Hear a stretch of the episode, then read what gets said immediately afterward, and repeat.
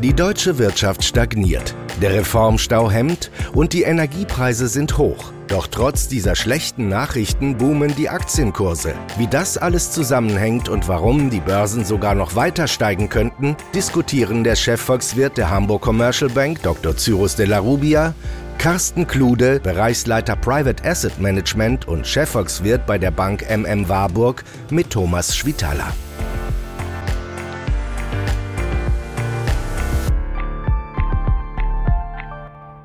Man soll ja nicht zurückschauen, aber es ist nun mal so. Früher war in Deutschland mehr Wirtschaftswachstum. Für dieses Jahr wird nur ein minimales Plus erwartet. In der Eurozone geht es hingegen im Schnitt vermutlich mit knapp einem Prozent nach oben. Weltweit soll die Wirtschaft um knapp drei Prozent wachsen. Auch nicht enorm, aber viel besser als in Deutschland. Warum Deutschland so schwächelt? Wie der Reformstau aufgelöst werden kann und natürlich viele andere Themen diskutiere ich mit unserem Chefvolkswirt Dr. Cyrus de la Rubia. Hallo Cyrus. Hallo Thomas. Und mit unserem Gast Carsten Klude freuen uns sehr, dass du da bist, Carsten. Ja, hallo, ich freue mich auch hier zu sein. Carsten ist Bereichsleiter Private Asset Management bei der Bank MM Warburg, bei uns hier um die Ecke in Hamburg und auch Chefvolkswirt. Und weil Carsten ein großer Aktienspezialist ist, wird dieses Thema heute ein bisschen mehr Raum einnehmen als üblich. Meine Herren, weshalb stagniert Deutschland? Und Cyrus sagt nicht, es liegt nur an der Demografie, die trifft die Italiener nämlich viel härter. Ja, und Italien wächst auch nicht so richtig toll, aber tatsächlich stärker als Deutschland. Nee, das ist schon richtig. Das ist nicht nur das, aber Deutschland ging es, sage ich mal, immer gut, wenn es der Weltwirtschaft gut ging.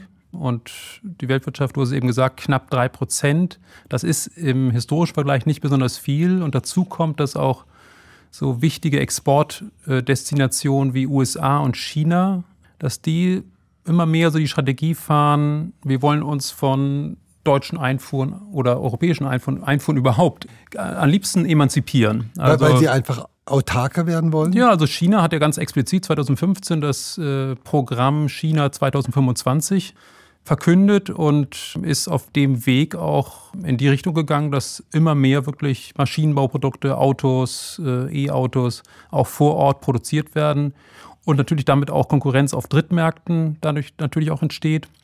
Und ähm, USA ist mit dem Inflation Reduction Act ja auch ganz gut dabei, die eigene Industrie zu subventionieren. Also das sind so zwei Dinge, die das externe Umfeld, sag ich mal, nochmal besonders schwer machen. Aber man muss sicherlich die Schuld nicht nur äh, ich, draußen ich wollte gerade sagen, nein, nein, also es ist, ist nicht, das, der, nicht, der, Schiedsrichter ist schuld, ne?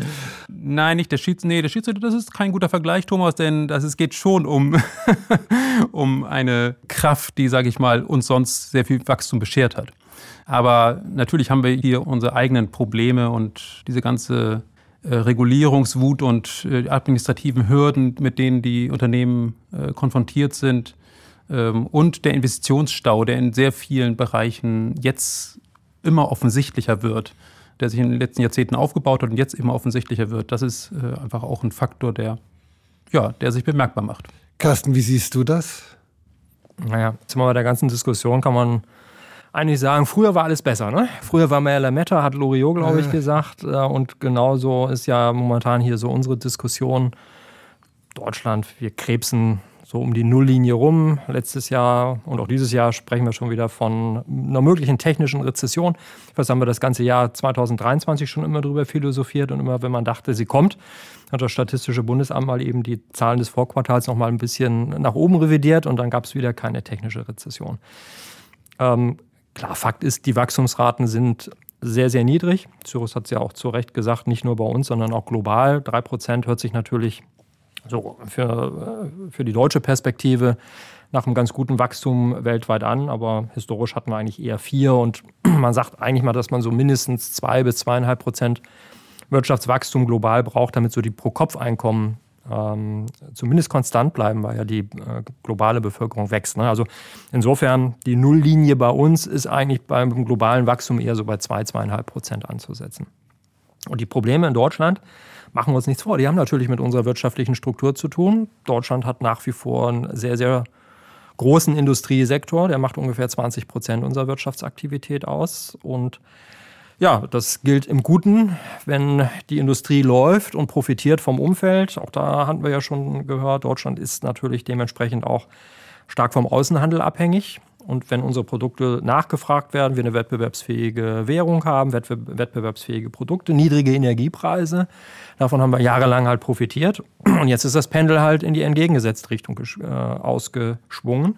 Auf der anderen Seite würde ich sagen, mal mit dem, was wir eigentlich so 2022 nach dem Beginn des Kriegs hier gar nicht weit von uns entfernt äh, befürchtet haben, finde ich, hat sich dann die Wirtschaft ja eigentlich ganz gut geschlagen. Also da war ja eigentlich ein viel schärferer und viel schärferer wirtschaftlicher Einbruch befürchtet worden. Ich würde mal auf zwei Punkte zurückkommen, die ihr genannt habt. Das eine ist die marode Infrastruktur, also jeder, der Autobahn benutzen will oder Bahn fahren will oder sogar hofft, es gibt äh, superschnelles Internet irgendwo auf dem Land, der weiß, was, was gemeint ist, und die Energiepreise.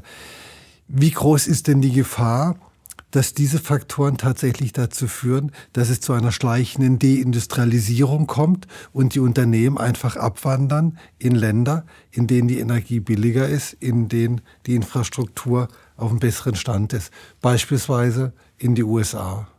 Wie groß ist die Gefahr? Und dann, und dass damit auch tatsächlich so Fakten geschaffen werden, die man eben nicht richtig schnell reparieren kann. Also die Gefahr sollte sicher nicht unterschätzt werden, aber auch, sag ich mal, nicht überschätzt werden. Ähm, die Probleme, die wir haben, viele davon haben andere Probleme auch. Also sei es, sei es Demografie, sei es auch im Infrastrukturbereich. Äh, es ist nicht so, dass ähm, nur bei uns die Sache schlecht läuft. Und wie weit dann USA auch ähm, nach der Wahl von möglicherweise Donald Trump dann auch als Standort wirklich so attraktiv ist, das wird man dann auch noch sehen müssen. Äh, uns erwartet da sicherlich auch eine gewisse Unberechenbarkeit in der Wirtschaftspolitik. Ähm, insofern würde ich das ein bisschen relativieren wollen, aber ganz klar, äh, wir müssen an diesen Stellschrauben natürlich äh, unbedingt drehen. Also das, äh, das ist ganz klar, dass wir äh, in der Infrastruktur enorm viel machen müssen. Es kann eigentlich nicht sein, dass ähm, alle gefühlt alle 14 Tage irgendeine Brücke gesprengt werden muss, weil man in den letzten Jahrzehnten vergessen hat, äh, die entsprechenden Investitionen dort zu tätigen und diese Brücken aufrechtzuerhalten.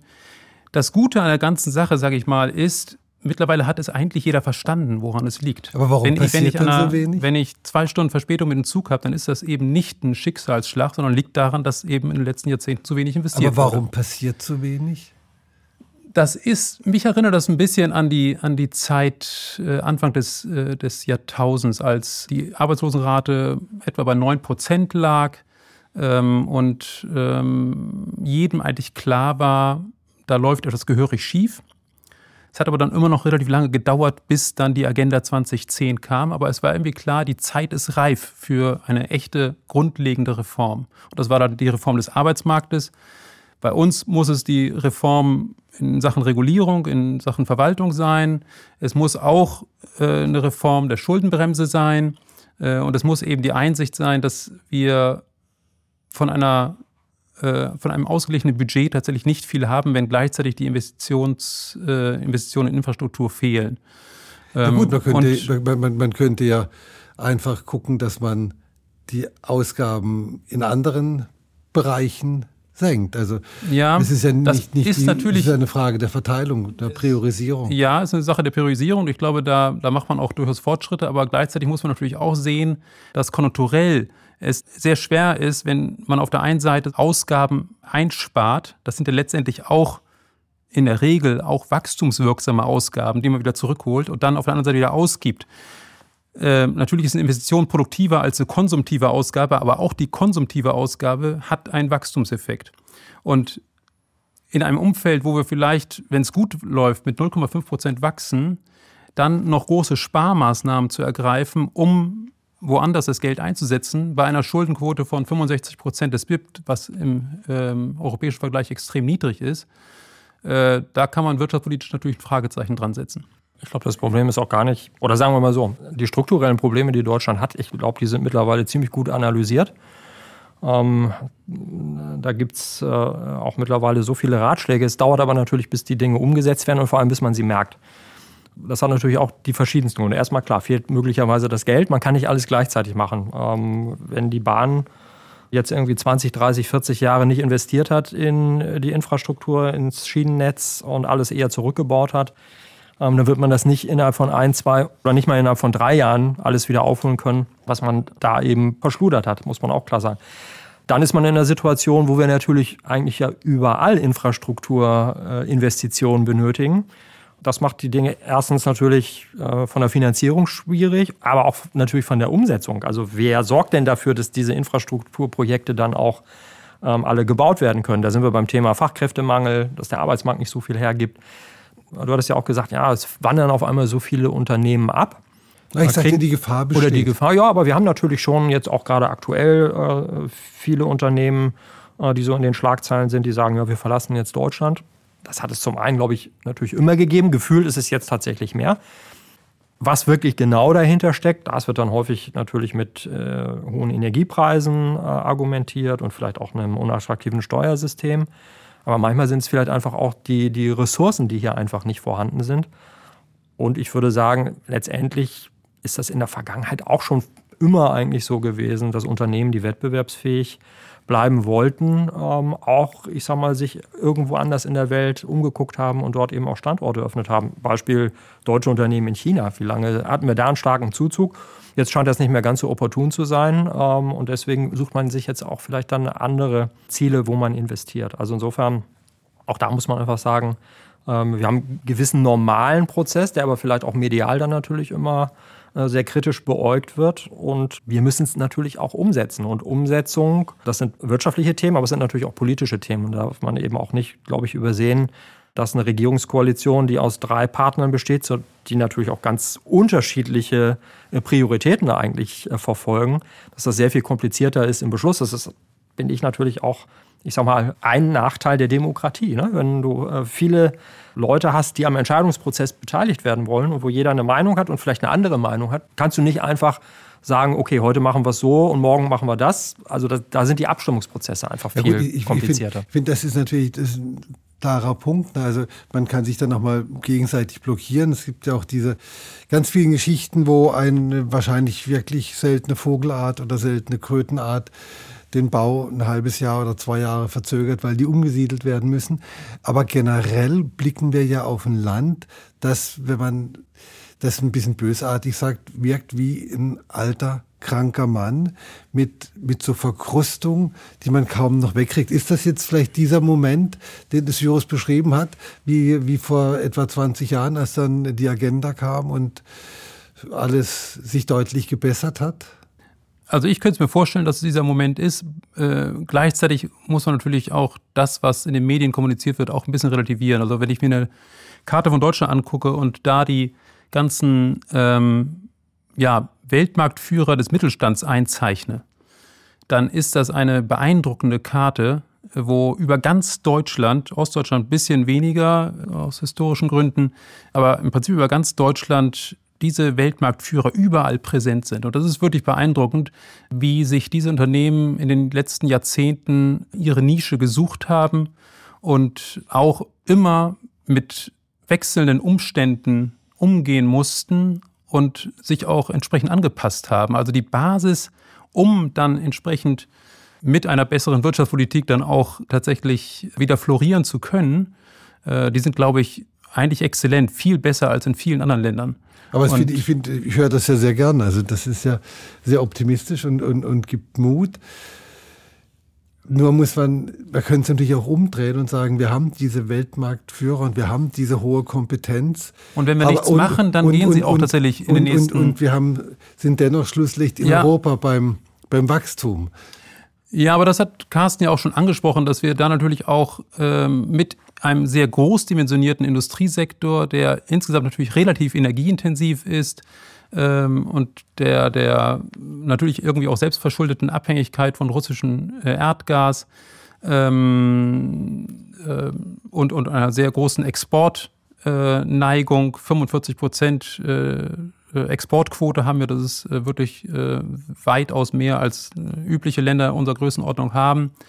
Ähm, und gleichzeitig auch noch äh, China als früher drittwichtigsten, jetzt mittlerweile nur noch viertwichtigsten Markt ähm, und, und ein schwächelndes China gleichzeitig. Das sind so Sachen, die, die auch nochmal sag ich mal, temporär oder, oder ja eher vorübergehend, glaube ich, erstmal eine, eine, große Rolle spielen und die würde ich nicht ganz so strukturell einordnen, weil wenn es mit der Industrie weltweit wieder aufwärts geht, dann wird Deutschland auch davon profitieren und ich sehe da durchaus auch erste Anzeichen, dass es in diesem Jahr an dieser Front auch ein bisschen wieder positiver wird.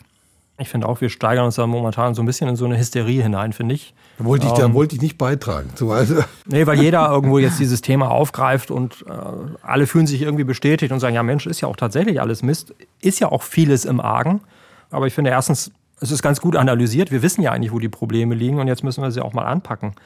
Und die Frage, du hattest ja, glaube ich, gesagt, alter, kranker Mann, also krank hoffentlich nicht. Alt, ich sag mal, alleine natürlich ähm, der demografische Effekt. Ja, ja, Den müssen war, wir einfach war, auch mit so berücksichtigen. Ja, ich meine, ähm, als Volkswirt, wir haben ja diesen, diesen Begriff des Potenzialwachstums. Ähm, und wenn man ganz ehrlich ist, unser Potenzialwachstum liegt wahrscheinlich irgendwo zwischen halben und einem Prozent. Das heißt, wenn alle unsere Kapazitäten normal ausgelastet sind, dann ist das das Wachstum, was dabei rauskommen kann leider nicht mehr viel mehr. Klar, in einzelnen Quartalen geht das sicherlich mal, aber, aber nicht grundsätzlich. Und, und das liegt auch daran, dass eben die Gesellschaft langsam zu alt wird. Genau, das liegt, ähm, ich sag mal, das liegt an, an den Geburtenraten, die wir haben. Ähm, und dem kann man ja letztendlich nur durch zwei Dinge eigentlich begegnen. Die Demografie ist, wie sie ist. Die können wir jetzt kurzfristig ja. sowieso nicht mehr ändern. Das Arbeitskräftepotenzial hier, das können wir natürlich durch eine gezielte Zuwanderung beeinflussen. Und wenn man mal genau hinguckt, wir haben ja sogar in den vergangenen Jahren, und das war eigentlich ja das Überraschende, trotz all dieser äh, negativen Nachrichten, ich meine, wir haben so viele Leute in, in Jobs wie niemals zuvor, das darf man eben auch nicht vergessen. Ja, stimmt, das sind eine ganz interessante Zahl. Ne? Also, Nie so viele Sozial Versicherungspflichtige beschäftigt. Also ganz so schlecht, glaube ich, geht es Deutschland nicht. Klar, wir, wir, wir, dürfen natürlich nicht stehen bleiben, sonst wären wir tatsächlich zu einem Industriemuseum. Und das wollen wir hier nicht. Aber ich sag mal, eine Möglichkeit wäre natürlich tatsächlich eine gezielte Zuwanderung zu betreiben, wo wir besser hinbekommen, dass die Leute, die zu uns kommen, auch in den Arbeitsmarkt integriert werden können. Ne? Also das ist, glaube ich, eine ganz große Stellschraube, wo man auch relativ kurzfristig, wenn man natürlich den gesellschaftlichen und den politischen Konsens hinbekommt, das ist halt äh, vielleicht nicht ganz einfach, aber damit könnte man äh, das Thema Wachstumspotenzial nach vorne bringen. Und das zweite Thema ist dann natürlich Produktivität, technischer Fortschritt. Das spielt die zweite entscheidende Rolle. Und gut, der fällt natürlich auch nicht vom Himmel, technischer Fortschritt. Dafür braucht man Investitionen. Da können wir jetzt vielleicht äh, für die nächsten Jahre auf die KI setzen, die uns da äh, vielleicht ein bisschen weiterhilft. Denn letztendlich die Produktivität in den letzten Jahren war hier in Deutschland nicht gerade besonders toll, ne? sondern ich würde mal sagen, im letzten Jahr ist sie wahrscheinlich gesunken. Und das ist eben auch einer der Gründe dafür, dass wir kein Wachstum haben hier.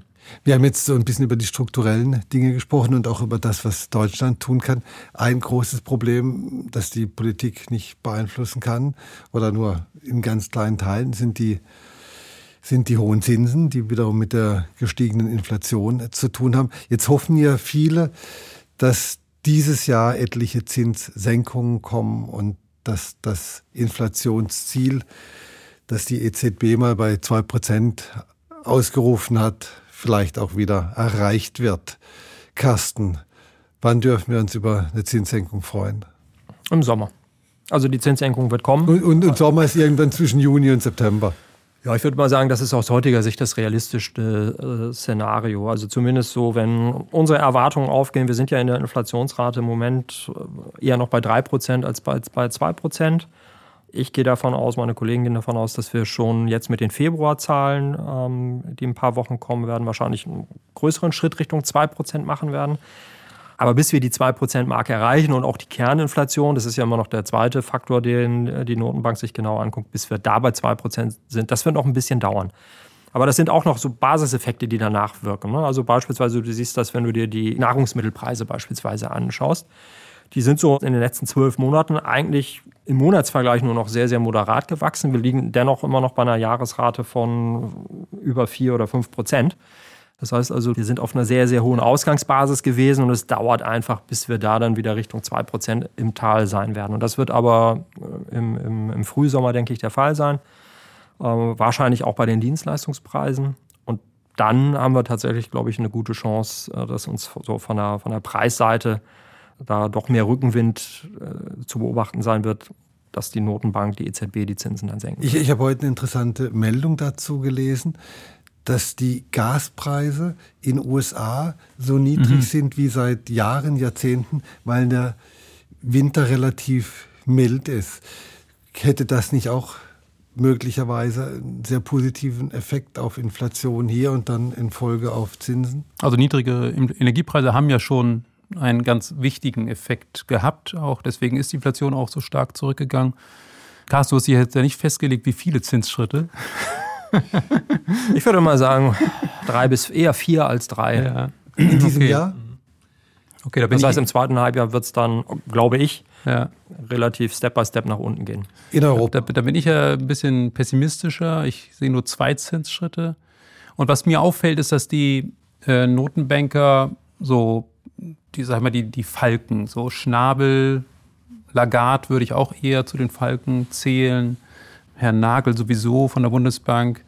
Und auch der Philip Lane, der Chefvolkswirt, die betonen immer wieder, man muss auf die Lohndaten nochmal warten.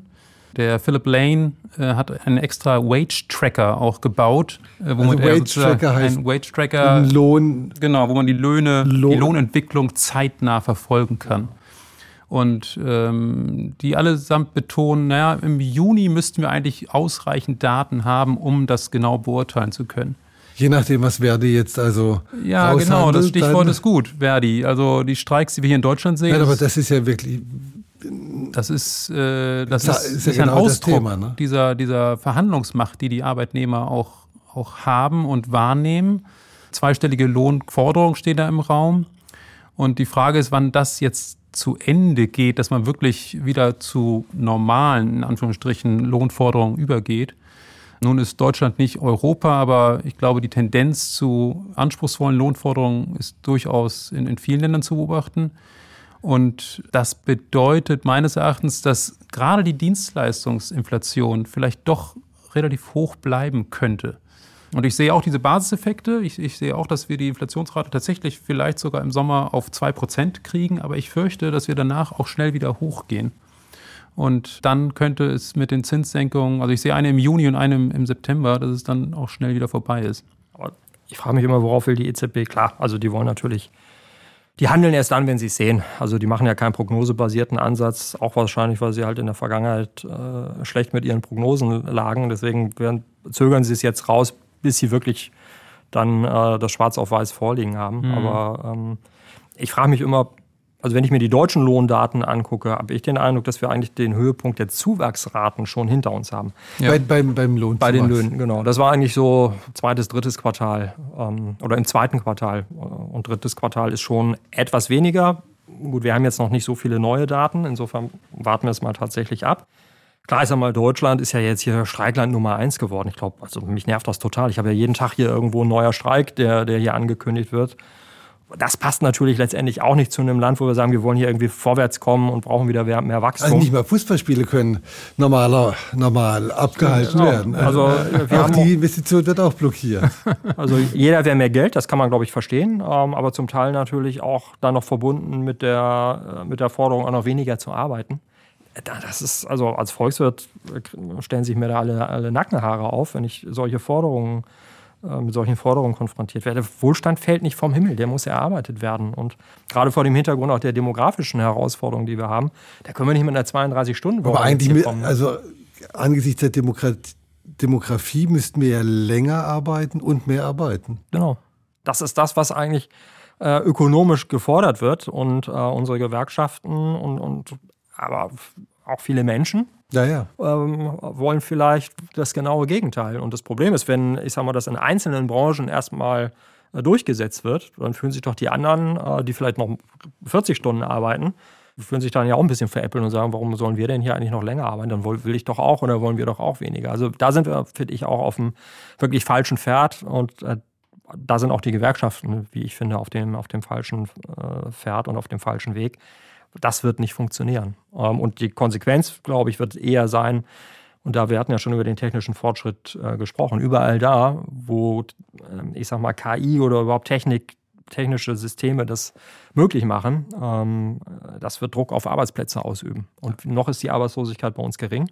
Aber ich sage mal, mit solchen Forderungen glaube ich nicht, dass das, da, äh, dass das so bleiben wird. Naja, diese Verkürzung der Arbeitszeit, das ist in der Tat ein absolutes Dilemma, weil betriebswirtschaftlich kann es sich ja durchaus lohnen, zu sagen, wir bieten an, ähm, 32-Stunden-Woche bei vollen Lohnausgleich und dann bekommt man endlich die Arbeitskräfte von anderen Branchen, äh, die ähm, Aber und das ist dadurch Problem, attraktiv. ne? Ja, ja. Aber, dann, aber gesamtwirtschaftlich funktioniert, hat Carsten natürlich völlig recht, funktioniert es nicht. Also Ähm, es, es würde nur funktionieren, wenn die Produktivität in dem Maße ja, steigen. das kann man nicht erwarten. Das wäre nicht äh, Das wäre so ein Sprung Produktivitätszuwachs, der, der ist eher Da selten. würde eher bedeuten, dass die Leute in der 40-Stunden-Woche dann relativ einen schlanken Fuß gemacht haben. Ne? Ich meine, wenn man sich anguckt, was in den 70er Jahren in vielen Unternehmen gearbeitet wurde, dann gibt es durchaus solche Phasen, würde ich sagen. Aber, aber ansonsten, äh, für heute würde ich es tatsächlich nicht so Es sehen. ist, ja. ist schwierig. Ne? Ja, ja. Jetzt wollen wir aber zum Thema der Aktienmärkte kommen. Das ist ja momentan ein ziemliches Phänomen. Wir haben eigentlich geo, wir haben geopolitisch eine schwierige Situation, Kriege, große Spannungen. Wir haben relativ hohe Zinsen, wir haben niedriges Wachstum in Deutschland, Nullwachstum und wir haben Rekordkurse an den Aktienbörsen. Nicht in China, aber USA läuft super, DAX läuft super, Kasten. Zwei Fragen. Warum ist das so? Und vor allem, gehen die Kurse noch mehr durch die Decke, wenn hier mal das Wachstum anspringt? Und die Zinsen Runterkommen. runterkommen. Genau. Das ist ihr Potenzial. Genau. Also ähm, ich finde es nicht ungewöhnlich, dass die Aktienkurse auf dem Niveau sind, äh, wo wir uns gerade befinden. Äh, klar, ich sag mal so von der, von der Wahrnehmung her, die Nachrichtenlage ist negativ, machen wir uns nichts vor. Ne? Also geopolitische Risiken äh, noch und nöcher, aber ähm, Krisen gehören ja mittlerweile so zu unserem täglichen äh, Doing irgendwo, hat man ja den, den Eindruck. Warum ich glaube, dass die Aktienkursentwicklung aber dennoch oder die Aktienkurse nicht falsch liegen mit dem, was sie da getan haben, liegt einfach auch daran, wenn man sich mal anschaut, wie sich die Unternehmensgewinne entwickelt haben. Weil das ist ja eigentlich mit der entscheidendste Faktor für die Kursentwicklung. Wie positionieren sich die Unternehmen und wie sieht die Gewinnsituation aus? Ähm, Und da sind wir eben auch wieder bei dem Thema, auch bei uns hier äh, in Deutschland wird viel geklagt, auch von den Unternehmen wird viel geklagt, aber die Unternehmensgewinne der DAX-Unternehmen einschränkenderweise, ne, gilt vielleicht oder gilt bestimmt nicht für alle, aber ähm, die Gewinne der DAX-Unternehmen sind auf einem absoluten Rekordniveau. Und wenn Gewinne auf einem Rekordniveau sind, dann können auch Kurse auf, auf einem Rekordniveau sein. Also das passt schon irgendwo auch zueinander. Und Aber wir haben ja, wir haben ja keine, keine wirklich schwere Rezession, selbst in Deutschland. Ich würde sagen, das ist eine Stagnation. Und ähm, für die Gewinne und für die Kurse, das sind alles nominale Größen. Bei, bei Rezession, wirtschaftlichem Wachstum sprechen wir eigentlich eher von realen Größen. Aber ähm, Kurse, Gewinne nominal, das heißt also zu dem, zu dem verhaltenen realen Bild kommt eben noch die Inflation, die ja zumindest Ja. hoch gewesen ist.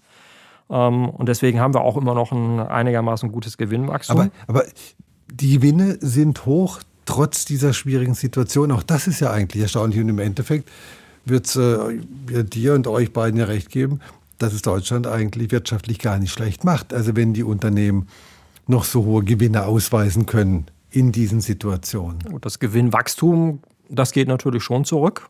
Eben einmal einerseits von der, durch die reale Komponente, aber andererseits natürlich auch, weil die Inflationsraten jetzt runterkommen.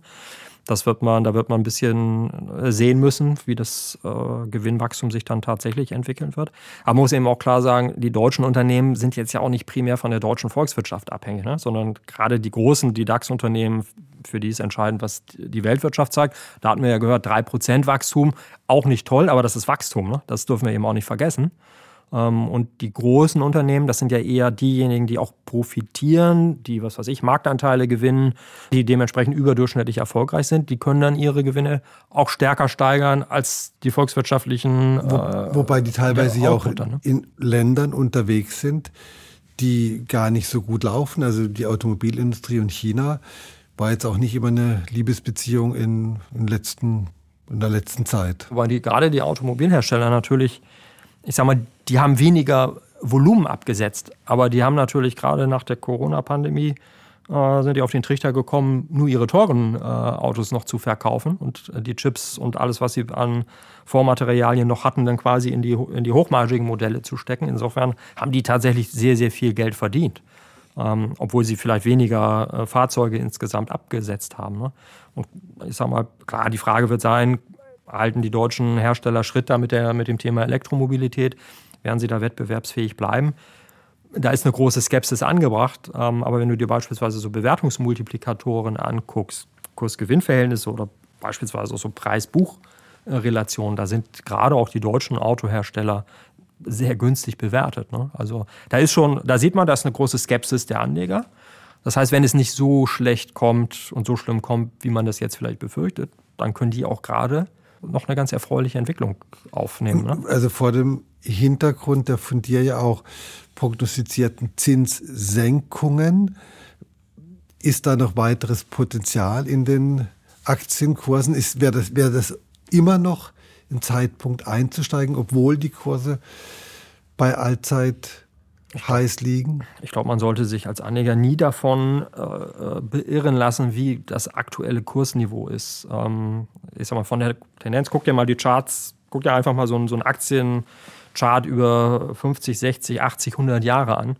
Da hast du permanent neue Rekorde. Du wärst ja nie eingestiegen, äh, weil du immer gesagt hast, oh, wir sind jetzt ja gerade oben, muss ja eigentlich zurückgehen. Und das Timing hinzubekommen, ähm, das äh, zu einem niedrigeren Kurs wieder einzusteigen, das kannst du schaffen, aber eigentlich, erstens ist es auch immer eine gehörige Portion Glück. Und für jemanden, der langfristig, da kann man natürlich nochmal drüber diskutieren, was langfristig heißt, aber wer einen Anlagehorizont von 15 oder noch mehr Jahren hat, für den spielt es fast keine Rolle, wann er einsteigt. Klar, wir alle wissen nicht, wir sind jetzt beim DAX bei 17.000, geht es mal wieder auf 15, 14, 12.000 zurück. Ich würde sagen, so unter den momentanen Voraussetzungen unwahrscheinlich. Ich würde eher darauf setzen, dass die Kurse weiter steigen.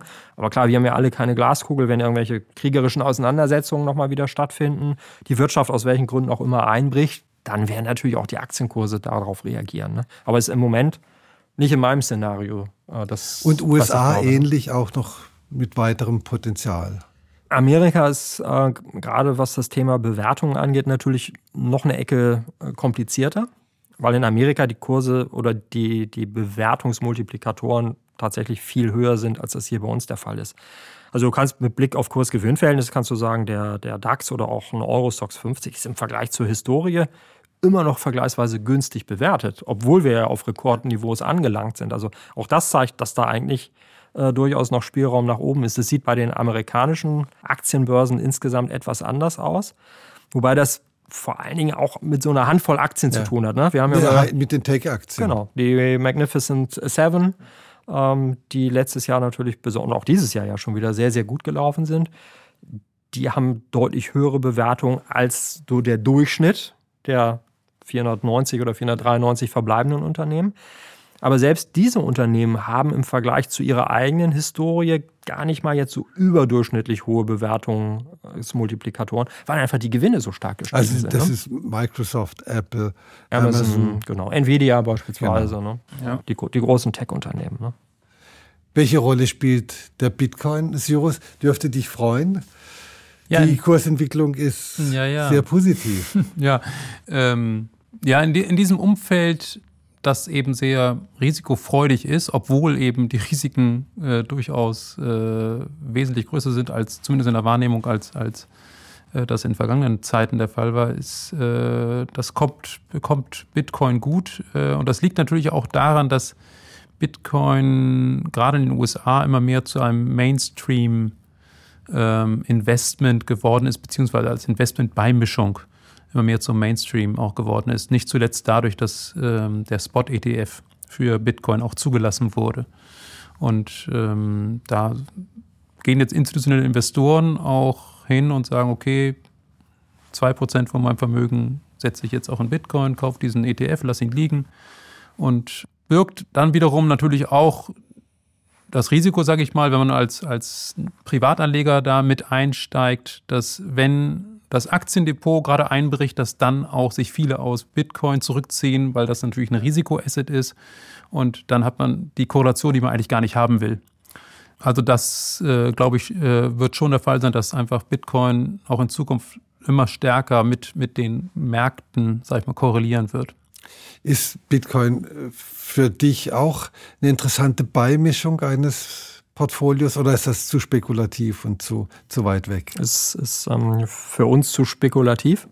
Ich habe das Problem, ich kann den Bitcoin nicht irgendwie bewerten. Ich, ich, ich, ich, ich kriege ihn nicht zu greifen. Da ne? gibt es kein Kursgewinnverhältnis. Genau, was, ist, mhm. was ist der richtige Kurs? Ne? Was ist angemessen? Ich würde es ähnlich äh, sehen wie, wie Cyrus auch. so wie ich das beobachte, eine sehr, sehr enge Korrelation, enger Gleichlauf auch zu Technologieaktien. Ne? Also 2022, als die Kurse bei den Tech-Werten runtergegangen sind, war, glaube ich, für Bitcoin auch ein schlechtes Jahr. Mhm. 23 und auf 24 läuft deutlich besser. Also insofern, wer schon in Tech-Aktien äh, dabei ist oder damit liebäugelt, der hat wahrscheinlich mit, dem, mit, mit einer Bitcoin-Investition dann nochmal den Turbo. Aber in beide Richtungen würde ich dann eben auch sagen. Ne? Das geht äh, äh dann vielleicht umso stärker noch nach oben, aber dann eben auch wieder äh, umso stärker nach unten.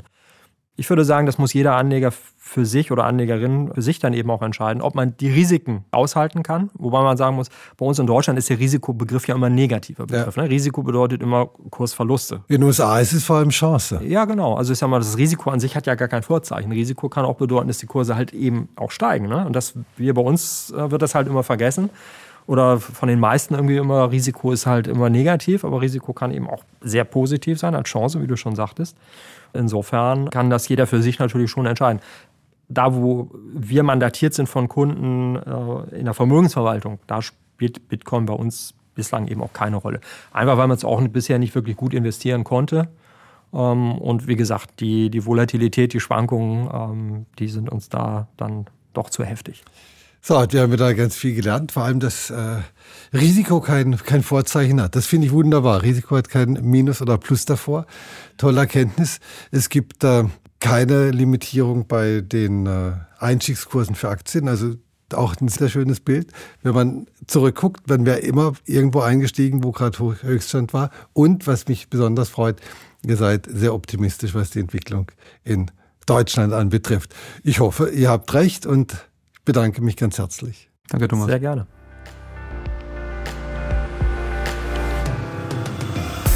Das war Welt der Wirtschaft. Es diskutierten der Chefvolkswirt der Hamburg Commercial Bank Dr. Cyrus de la Rubia, Carsten Klude, Bereichsleiter Private Asset Management und Chefvolkswirt bei der Bank MM Warburg mit Thomas Schwitaler.